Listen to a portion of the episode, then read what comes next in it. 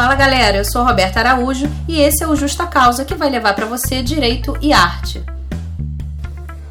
Essa é a série inaugural Escritores e Escritoras que Precisamos Conhecer. Hoje a gente vai falar sobre Lima Barreto. Lima Barreto nasceu Afonso Henriques de Lima Barreto, no Rio de Janeiro, no dia 13 de maio de 1881, exatos sete anos antes da assinatura da Lei Áurea. O Lima recebeu essa notícia na sala de aula é, através da sua professora, Dona Teresa. Em um artigo chamado Maio, em 1911, ele disse que tinha sete anos quando isso aconteceu e que o cativeiro não lhe impressionava. Ele não imaginava o terror, o horror, não conhecia a injustiça. Ele nunca conheceu uma pessoa escravizada. De fato, ele era neto de escravizados, mas provavelmente não teve contato com eles. Tempos depois, em um manuscrito encontrado na Biblioteca Nacional, a gente encontra uma frase de Lima: Livre, livre, como estamos ainda longe disso? Já está aí uma crítica àquele sistema escravista da época. A mãe, Amália Augusta, era filha de escravizada, como eu disse, e ela foi professora de primeira a quarta série. Naquela época, a formação educacional era uma maneira eficaz de se distinguir socialmente, porque, segundo os censos da época, realizados em 1872 e 1890, a taxa de analfabetismo atingia mais de 80% da população. A mãe de Lima morreu é, quando ele ainda era muito novo, é, ele tinha seis anos, e ela faleceu de tuberculose, chamada Praga dos Pobres. Lima escreveu sobre isso. Desde pequeno, tenho mania de suicídio. Aos sete, depois da morte de minha mãe, quando fui acusado injustamente de furto, tive vontade de me matar. Ele era filho de João Henrique de Lima Barreto, filho também de escravizada e de um madeireiro português. O João trabalhou muito para sustentar os quatro filhos que tinha com Amália. Trabalhou como tipógrafo e mais tarde como administrador das colônias de alienados na Ilha do Governador, que foram inauguradas em 1888 Naquelas colônias não havia água potável e os internos sofriam abusos por parte dos administradores. O pai de Lima apresentava sinais de perturbações mentais e eles ficariam permanentes a partir de 1912. Em 1902, Lima já assumia as responsabilidades da casa pelo pai. Ele era o que a gente conhece como arrimo de família. Uma curiosidade: Lima não gostava de futebol e chegou a criar a Liga contra esse esporte. Ele frequentou o Liceu Niteroense e ia a cafés badalados do Rio. Quando ele começou a circular pela Rua do Ouvidor, muito popular na época e ela frequentada por vários intelectuais, Machado de Assis já tinha falecido. Machado morreu em 1908. É, Lima abandonou a Politécnica porque ele foi reprovado mais de uma vez no curso de mecânica. Segundo ele, a atmosfera da escola superior não lhe agradava. Ele então prestou concurso público para o cargo de amanuense, que era uma profissão vulgarmente conhecida como copista. Trabalhava de 10 da manhã às 3 da tarde. E ele falava que por vezes não tinha muito o que fazer. Em 1907, ele foi convidado a escrever para a revista Fonfon. E Lima era famoso por tecer críticas. Uma delas era contra a ABL, Academia Brasileira de Letras, especialmente contra um de seus integrantes, que era Coelho Neto. Lima se opunha aos cientistas que, à época das teorias raciais, como Nina Rodrigues, ligavam criminalidade e loucura à mestiçagem. Ele fazia críticas ao racismo, aos maus tratos e humilhações e aos estigmas que as pessoas negras carregavam. Em um de seus livros, é, Gonzaga de Sá, ele disse: Olha que ninguém quer ser negro no Brasil.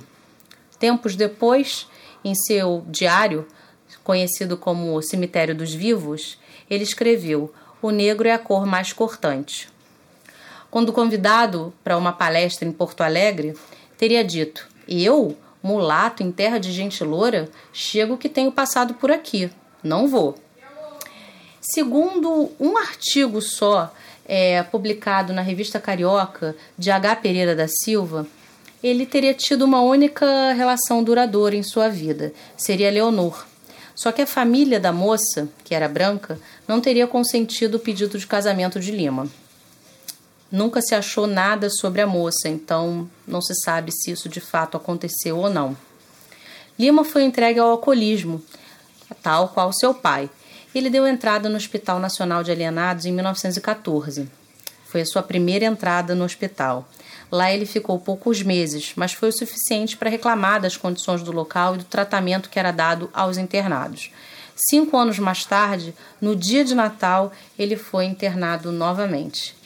Lima faleceu em 1 de novembro de 1922, dia de Todos os Santos, e a causa mortes foi um infarto. Curiosamente, ele faleceu no bairro de Todos os Santos. Dois dias depois, seu pai faleceu. Tem algumas obras que merecem destaque é, que foram escritas por Lima. Lima tinha um profundo rancor e ressentimento por nunca ter sido reconhecido profissionalmente na época em que escreveu os seus livros. O primeiro foi Recordações do escrivão Isaías Caminha, escrito em 1909, e ele simboliza bem o preconceito que ele sentia na pele quando era estudante. Né? Ele sofreu fortes críticas porque foi considerado um romance a clef, que foi baseado pela experiência do autor e por isso tido como sem criatividade. O curioso é que o romance escrito por Raul Pompeia, o Ateneu, não sofreu críticas semelhantes, apesar de também ter sido baseado em algumas experiências desse autor. Em 1911, foi publicado O Triste Fim de Policarpo Quaresma, que, segundo Lima, foi escrito em apenas dois meses e meio. Ele teve uma inspiração é, no seu pai, né? ele era o personagem principal desse livro, e também naquela colônia que a gente já mencionou. No Minha Ninfa, de 1915, faz uma crítica severa ao sistema político.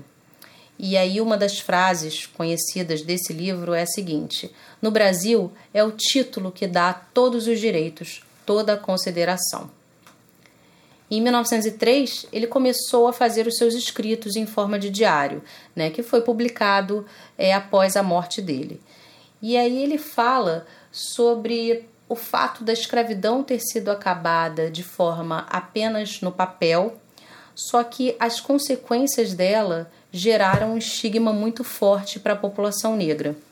Uma das frases desse diário é a seguinte: a capacidade dos negros é discutida a priori e a dos brancos a posteriori. E ele ali registra também a vontade de escrever um germinal negro, fazendo referência ao romance germinal de Zola. Seria uma literatura negra impactada pela escravidão. O romance Clara dos Anjos ele alterou durante toda a sua vida e é considerado uma obra inacabada.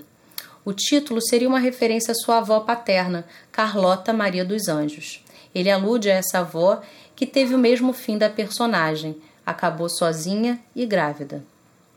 A Nova Califórnia é o seu conto preferido. E a crônica A Polícia Suburbana é uma crítica à segurança no subúrbio. Segundo ele, não há policiamento no seu bairro, mas quem precisa dele? Essas são uma das obras que merecem ser lidas de Lima Barreto. E eu indico também a biografia escrita por Lilia Schwartz Lima Barreto, Triste Visionário. Foi um fruto de trabalho de 10 anos dessa historiadora, antropóloga e pesquisadora.